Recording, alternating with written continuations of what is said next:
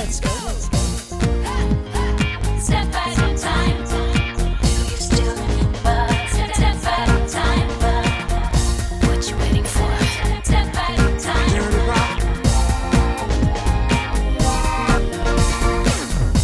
à tous et bienvenue dans le jour pop, le podcast qui vous ramène un jour qui a marqué la pop musique. Je m'appelle Thibaut et je suis trop content de vous retrouver pour ce dernier épisode de la première saison du jour pop.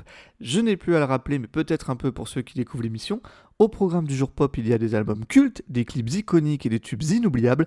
Dans chaque épisode, je pars d'une date marquante pour vous raconter l'histoire et les secrets de fabrication des chansons les plus incontournables de nos playlists. Et pour finir cette première saison en beauté, je ne vais pas vous raconter l'histoire d'un, ni de deux, ni de trois, ni de quatre, mais de cinq albums parmi les plus marquants de la pop des années 2000.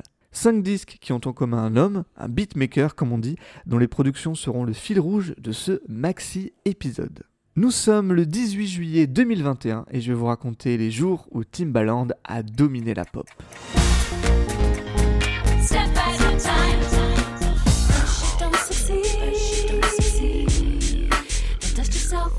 Try again. You can it off and try again try again. Try Again, inoubliable tube d'Alia, sorti en 2000 et qui marque un tournant aussi bien dans la carrière de la chanteuse que dans celle de son producteur Timbaland, car ils signent pour tous les deux leur premier numéro 1 au Billboard américain. Alia, c'est la première histoire de cet épisode consacré à Timbaland, et pour mieux la comprendre, on va retourner 4 ans en arrière en 1996. 1996, Timothy Mosley alias Timbaland a 24 ans et c'est cette année-là qu'il réalise deux beaux coups musicaux qui vont véritablement lancer sa carrière. Tout d'abord avec l'américain Genuine pour qui il va produire le titre Pony, un énorme tube RB qui va se vendre à plus d'un million d'exemplaires aux États-Unis, en dépit d'un texte sans grande subtilité. hein. Le chanteur invite sa prétendante à, si elle se sent trop excitée, venir chevaucher son poney qui n'est autre que son pénis. Bon.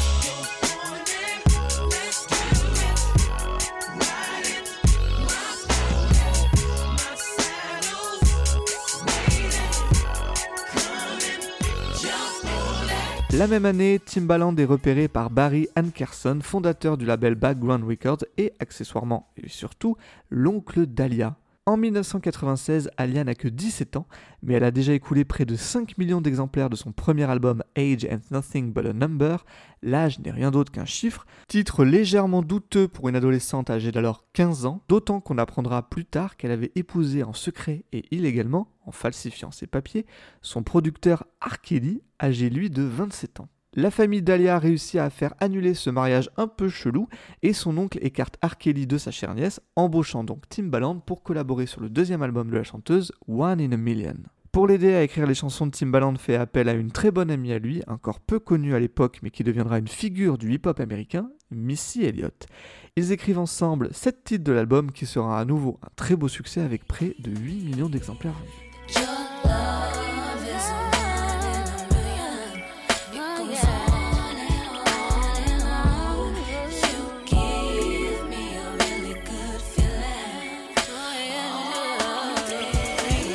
Alors si ça ne vous dit rien, je vous rassure, la carrière d'Alia est, pour être honnête, relativement passée inaperçue en France à la fin des années 90.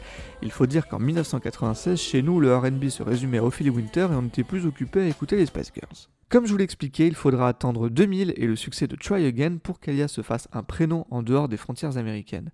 Try Again fait office de bande originale du film Roméo doit mourir, une transposition moderne du Roméo et Juliette de Shakespeare en version gangster et arts martiaux. In a world of vicious rivalries and violent betrayals, only one thing is certain. Sorry, Romeo. I'm taking your most valued asset. Romeo must die. Alors moi j'adorais les grosses voix dans les bandes annonces, je vous le dis. hein. Alia tient le haut de l'affiche aux côtés de Jet Li et produit également la bande originale du film avec Timbaland. À ce moment-là, Alia a une vision très claire du parcours qu'elle veut donner à sa carrière. Être une entertainer complète qui, à la manière d'une Barbara Streisand, c'est son modèle, casse les barrières entre la musique et le cinéma. The only goal I want to achieve is, like I said before, to be perceived as an entertainer. That's really all I'm trying to do, and to enjoy my work and make good music and make good films and, you know, do good videos. Um, I like to look at myself as a trendsetter, as an artist that's cutting edge, and just an all around great performer. Hélas, le destin en décidera autrement. Good evening. Thanks for joining us. A breaking story out of the Bahamas tonight. Authorities have confirmed that R&B singer and actress Aaliyah is among eight people killed in a plane crash. 25 août 2001, l'avion qui ramenait Alia et sept membres de son équipe en Floride, après le tournage du clip Rock the Boat aux Bahamas, s'écrase quelques instants après son décollage. La raison invoquée, une surcharge de poids sur ce petit appareil qui ne devait pas transporter autant de passagers et de matériel.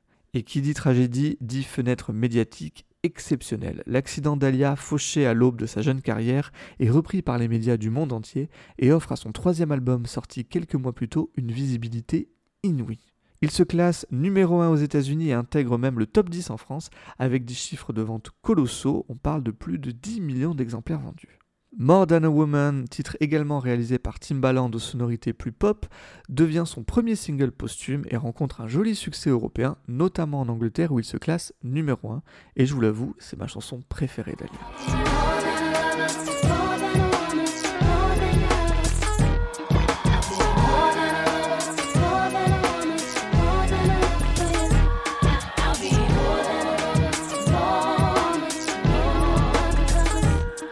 20 ans après sa disparition, Alia est devenue une des figures emblématiques de ce RB pop du début des années 2000, avec musicalement des titres qui n'ont pas bougé et visuellement un stylisme et des clips aussi aboutis que marquants.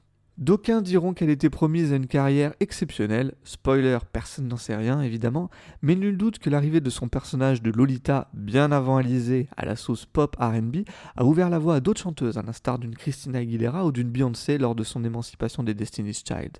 Son influence perdure jusqu'à la nouvelle génération, comme Normani qui sample le titre One in a Million dans son single Wild Side.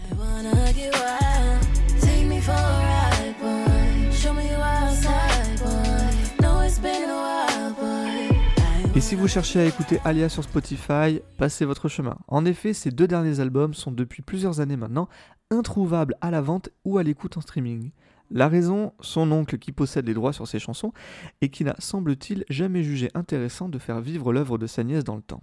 Espérons que ces histoires essentiellement administratives et financières trouvent prochainement une issue afin de faire perdurer le souvenir d'Alia qui a, de par son œuvre et son destin tragique, marqué une génération. Cette disparition a évidemment été un vrai choc pour Timbaland qui dira avoir perdu une part de sa magie. Kind of hard, so I must try to bear like my other. All the records, we're magic. And it's part of my magic has left. Quelques années plus tard, il découvrira une autre âme sœur musicale.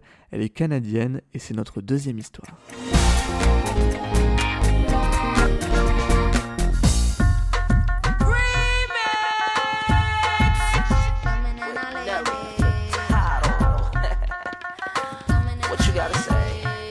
On change légèrement de style, mais pas d'époque. 25 juin 2001, c'est ce jour-là que sort la bande originale du film Tomb Raider avec Angelina Jolie, à laquelle participe Missy Elliott et par extension son complice Timbaland. Alors non, cette deuxième histoire ne sera pas consacrée à Missy Elliott car je vous vois venir en mode oh là là, moi je m'en fiche de Missy Elliott, elle m'a jamais intéressé à part Lady Marmelade et son duo avec Madonna. Rassurez-vous, si je vous parle de cette BO de Tomb Raider, c'est qu'elle va changer la trajectoire de Timbaland et de l'artiste dont on va parler tout de suite, Nelly Furtado. En 2000, la chanteuse canadienne sort son premier album One Nelly, porté par le tube I'm Like a Bird.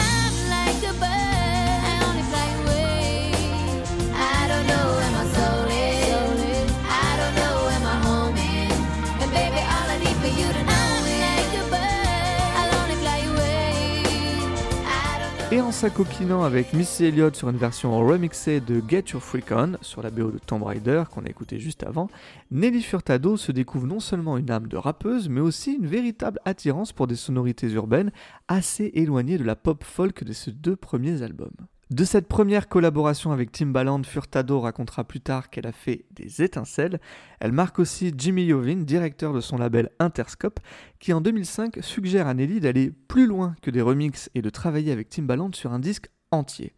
Et de cette collaboration, Nelly dira que c'était un véritable coup de foudre artistique. When Tim and I first saw each other in Miami, it was like like I said, it was like musical love. It was like this force, and we even talked about having a band together, like the Gorillas or something like that. So yes, I think that Luce is very special, and Tim believes the same thing. We felt like something magical was happening. You don't experience that every day in the studio. You- Intitulé Lose pour évoquer une notion de lâcher prise, ce disque offre en plus d'un nouveau son dance et urbain à Furtado une nouvelle image, celle d'une femme puissante en totale possession de son corps ainsi que dans l'expression de sa sexualité et de sa féminité, bref, tout ce qu'on adore chez une pop star. Le disque est quasi exclusivement produit par Timbaland, qui s'associe avec un jeune producteur de 23 ans du nom de Denja, avec qui ils vont produire parmi les plus gros succès du milieu des années 2000 et dont on va parler un peu plus tard. Allez, pour le plaisir, on se réécoute les singles qui sont tous des tubes. Il y avait Man d'abord, dont Furtado dira que lorsqu'ils ont joué le morceau dans le studio, il était si fort que les enceintes ont pris feu et qu'ils y ont vu comme un signe du destin.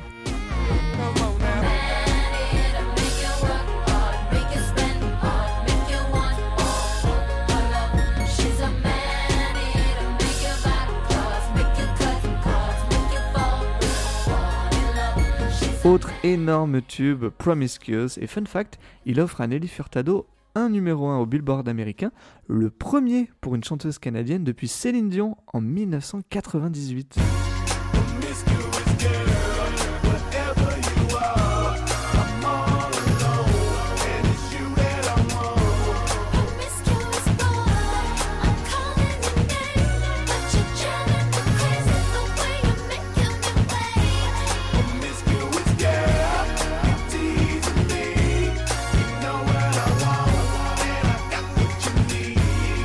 À l'époque, certains médias reprocheront à Furtado d'avoir dû sexualiser son image pour rencontrer le succès, à l'instar des paroles de Promiscuous racontant l'histoire de deux personnes consentantes cherchant plus de promiscuité, si je puis dire. Pour Nelly Furtado, la démarche était bien moins calculée.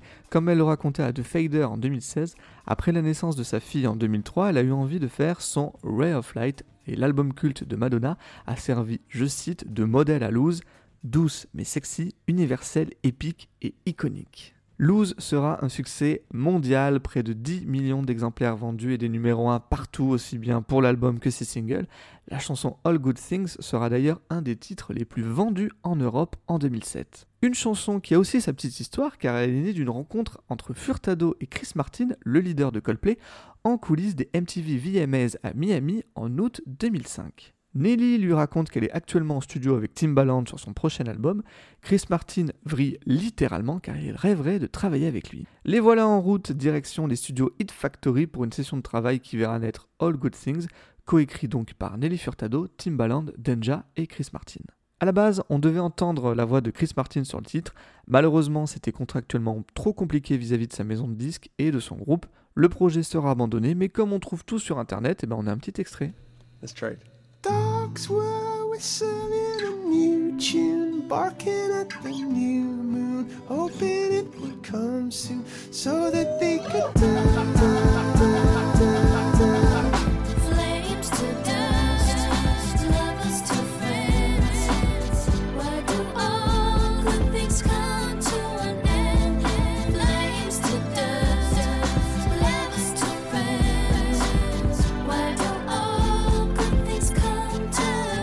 Après Lose, Nelly Furtado se fera bien plus discrète. Elle continuera à sortir des albums, mais tout en s'éloignant des sonorités dance pop et RB qui ont fait le succès de l'album. Peut-être aussi par crainte de retomber dans un train de vie très dense entre concerts, promotions, studios, vie de mère et de femme qu'elle a eu du mal à gérer à l'époque. I put out a third album and it did really well. It was the one with Man Eater and all those songs.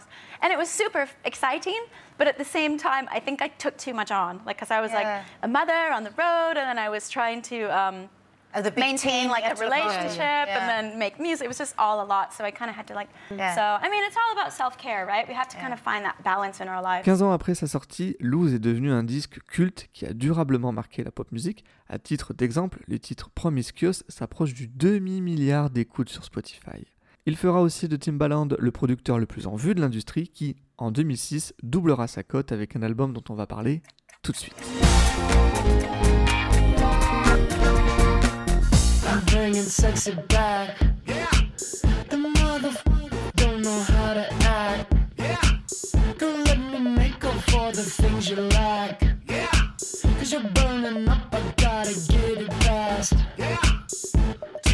On reste en 2006 car parallèlement au succès planétaire de Nelly Furtado, Timbaland va en connaître un autre avec Future Sex Love Sounds, le deuxième album de Justin Timberlake porté justement par le tube Sexy Back. Un mélange audacieux entre dance, RB et sons électroniques, dont Timberlake dira que sa référence pour créer le titre était le tube Rebel Rebel de David Bowie. If I give you the references, they won't make sense. I was listening to Bowie. I was listening to Rebel Rebel. Mhm. I was picturing guys, girls in a club singing this to each other.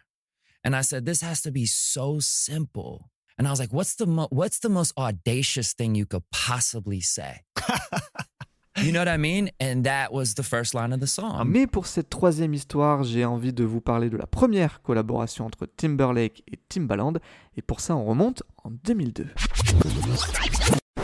5 novembre 2002, après avoir connu le succès avec les NSYNC, Justin Timberlake sort son premier album solo Justified, un vrai tournant R&B pour le chanteur qui décide logiquement de s'éloigner de la dirty pop du boys band et qui dans cette idée collabore avec les Neptunes, le duo de producteurs Chad Hugo et Pharrell Williams. Mais pour être totalement honnête, les Neptunes refilent à Justin des chansons qu'ils avaient en stock et qu'ils avaient proposées l'année précédente à Michael Jackson pour son album Invisible. Le projet n'a pas abouti, le management de Jackson ayant jugé les chansons, je cite Pharrell, pas assez bonnes. Les Neptunes gardent leur titre au chaud jusqu'à ce que Justin se pointe et en fasse des tubes. Ils s'appellent Like I Love You, Señorita ou Rock Your Body.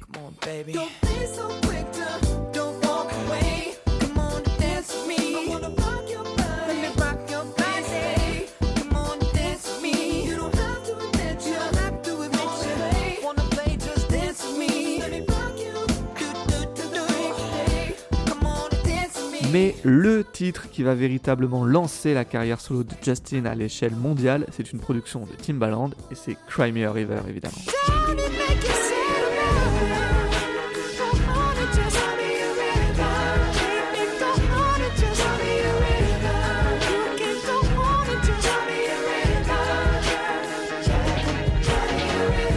Timbaland, c'était un vrai choix artistique de la part de Justin.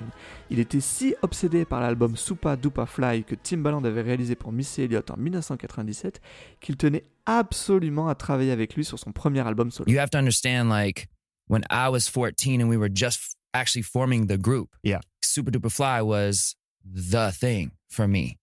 And I said to my mother, I will work with that man one day. Love that story. I will work with him one day if it's the last thing I do. Et Cry Me a River, c'est exactement ce qu'on n'attendait pas de Justin Timberlake, hein, car il faut le reconnaître, ça ne ressemblait à rien de ce qui se faisait. Une balade électronique mêlant beatbox et chant grégorien, c'était audacieux et c'est une réussite totale. Mais vous le savez tout comme moi, ce qui a fait le succès de la chanson, ce n'est pas sa qualité, mais l'histoire qu'elle raconte. En 2002, Timberlake avait certes déjà vendu des dizaines de millions d'albums avec son groupe, mais le succès des NSYNC, aussi gigantesque fut-il en Amérique, n'a jamais vraiment traversé les océans. Le groupe n'a d'ailleurs jamais donné un concert en dehors de son continent. À cette époque en Europe, la notoriété de Justin repose principalement sur sa fiancée, la pop star la plus populaire de la planète, Britney Spears. Les tabloïds se délecteront de la romance entre les deux artistes pendant leur relation, mais surtout après. Leur rupture sera sujette à toutes sortes de rumeurs, et si Britney restera discrète sur le sujet, Justin, lui, en fera une chanson et surtout un clip qui mettra le feu aux poudres. La vidéo est réalisée par Francis Lawrence, brillant réalisateur déjà à l'œuvre sur I'm Like de Nelly Furtado justement, I'm a Slave for You de Britney et plus tard sur Bad Romance de Lady Gaga et Run the World de Beyoncé. Cry Me a River met en scène un Justin semble-t-il inconsolable suite à sa rupture et qui se met à s'introduire et à espionner sa petite amie qui s'habille, se coiffe et a les mêmes tatouages que Britney Spears. Et sur ce point, Timberlake ne s'en cachait pas du tout. Je l'ai fait pour m'amuser avec les médias, parce qu'ils s'intéressaient vraiment trop à ma vie privée. Donc j'ai imaginé quelque chose d'autre pour qu'ils puissent s'amuser. J'en ai juste marre qu'on ait dit des choses sur moi qui étaient fausses. La guerre entre Britney et moi, le fait qu'on m'ait prêté des relations avec toutes les filles d'Amérique et quelques-unes d'Angleterre aussi. Ça ne s'arrête jamais. Donc le clip, c'est ma réponse. Amusez-vous avec ça. Justin raconte son histoire, celle d'un homme trompé, et forcément on demandera des comptes à Britney lors de la promotion de son album In the Zone un an plus tard, notamment dans une interview très pesante de Diane Sawyer, une des reines de l'interview américaine, qui demande à Britney pourquoi elle a fait tant de peine à Justin. He has gone on television and pretty much said, You broke his heart, you did something that caused him so much pain, so much suffering. What did you do? I think we're both really young, and it was kind of waiting to happen. But you said, I've only slept with one person in my whole life, two years into my relationship with Justin.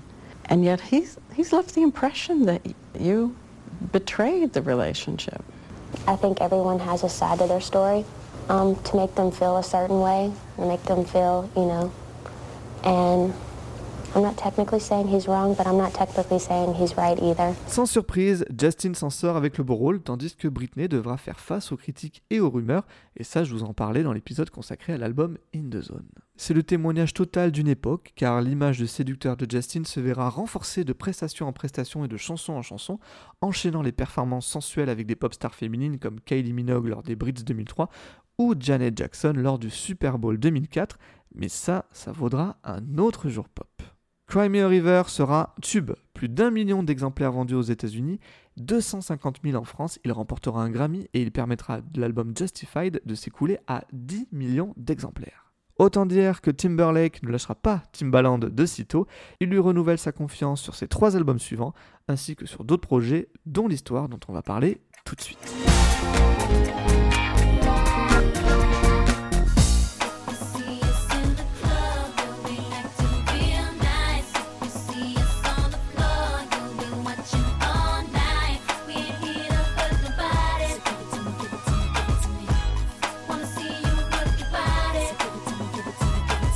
En 2007, Timbaland est au sommet de sa popularité, tout le monde se l'arrache, hein, de Björk à en passant par 50 Cent et Matt Pokora. Oui oui, je sais que vous l'avez oublié, hein, mais je vous épargne l'extrait. Et comme on n'est jamais mieux servi que par soi-même, il sort l'album Shock Value en avril, précédé par le single Give It To Me, qu'on vient d'entendre, un featuring très judicieux puisqu'il est accompagné par les deux artistes les plus en vue des radios à l'époque, Nelly Furtado et Justin Timberlake. Mais si je voulais vous parler de cet album, c'est pour une chanson que j'adore, coproduite avec son protégé Denja, qui connaîtra un succès mondial en solo l'année suivante en réalisant Gimme More de Britney, mais spoiler, on en parlera dans la saison 2. Non, cette chanson vous la connaissez forcément, c'est The Way I Am.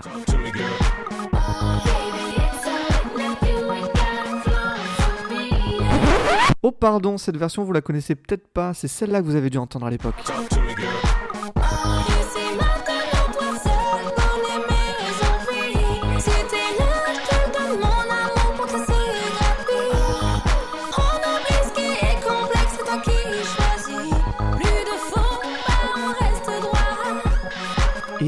La talentueuse Kerry Hilson a honteusement été squeezée sur le marché français par une inconnue, une certaine Tissem, signée chez Polydor et qui n'a fait carrière ni avant ni après. On peut juste supposer que cette version a vu le jour uniquement pour bénéficier des quotas radio français, et ça a fonctionné, le titre a été multidiffusé chez nous et s'est écoulé à plus de 100 000 exemplaires. Et je vous parle de cet album car il s'est tout de même vendu à plus de 3 millions d'exemplaires dans le monde. Et si vous aimez les prods de Timbaland, je vous le conseille car c'est tube sur tube, notamment l'incontournable Apologize par One Republic.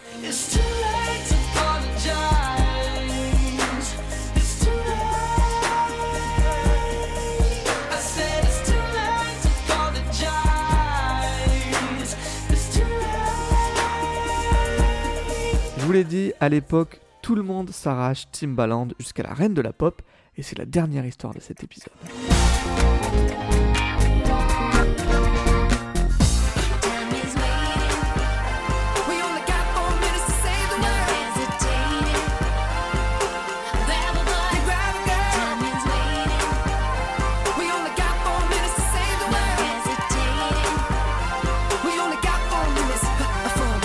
On a commencé cette saison du jour pop avec Madonna, on la termine avec Madonna.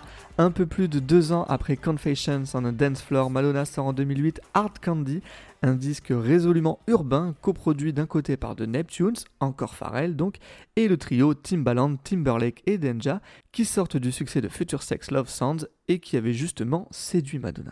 I knew it was like time to make another record and, um, I just pretty much thought, well, you know, who's making music right now that I really dig? At the time, I was listening to a lot of uh, tracks, and I loved Justin's record had just come out. Encore un pari réussi pour celle qui se fait appeler à ce moment-là M. Dollar, 4 minutes, 4 minutes si vous préférez. Son duo avec Justin est un carton mondial, numéro 1 quasi partout, près de 5 millions de singles vendus, dont 3 aux États-Unis, ce qui signe, et oui, sa meilleure vente de singles dans son pays natal. Et si vous continuez de vous demander de quoi parle cette chanson exactement, dites-vous qu'il s'agit là d'un pamphlet écologiste nous incitant à nous bouger pour sauver le monde.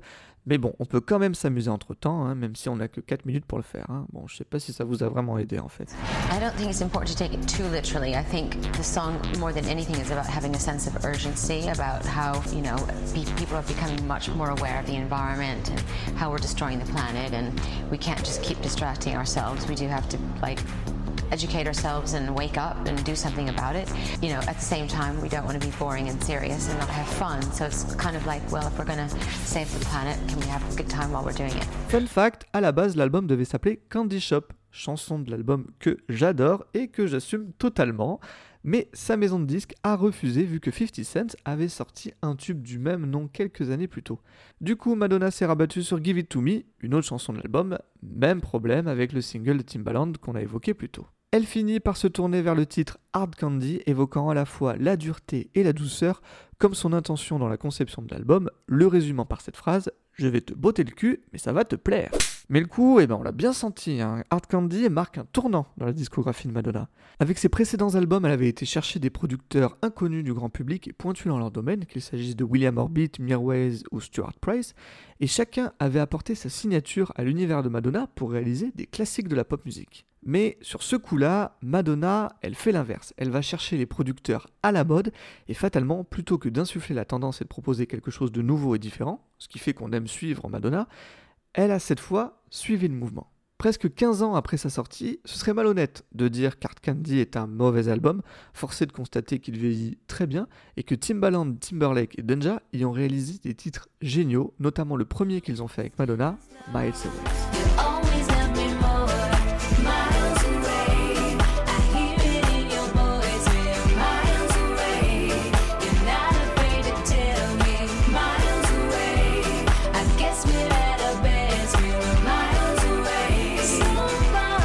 Y a aussi cette chanson qui s'est faite un peu oublier, qui sonne très début des années 80 et que personnellement j'ai toujours adoré, c'est Dance Tonight.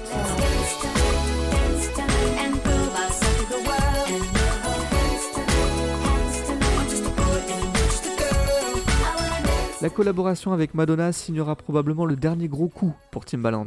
Même s'il ne disparaît pas du paysage, loin de là, les modes passants, son style mêlant habilement pop, dance et RB et qui a marqué les années 2000, sera remplacé la décennie suivante par une électropop synthétique qui va régner sur le marché de la musique. Red One, David Guetta, Avicii ou Calvin Harris, ils deviennent les producteurs les plus influents des années suivantes avec l'émergence de nouvelles figures de la pop, qu'elles s'appellent Lady Gaga, Katy Perry, Keisha ou Ariana Grande.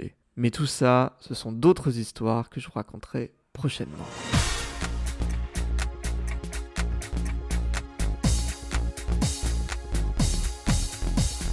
C'était le jour pop épisode 12 slash hors série consacré aux productions de Timbaland. J'espère que ça vous a plu. Comme d'habitude, si c'est le cas, n'hésitez pas à parler du jour pop autour de vous et nous on se retrouve sur les réseaux sociaux hein. Instagram, Twitter, TikTok et Facebook at le jour pop. Et pensez à vous abonner sur votre plateforme d'écoute préférée afin d'être au courant des nouveaux épisodes. Le jour pop est disponible partout Apple Podcast, Spotify, Deezer et Amazon Music. On se donne rendez-vous prochainement pour une nouvelle saison du jour pop. Merci à nouveau pour votre fidélité. D'ici là, prenez soin de vous et moi je vous dis à bientôt.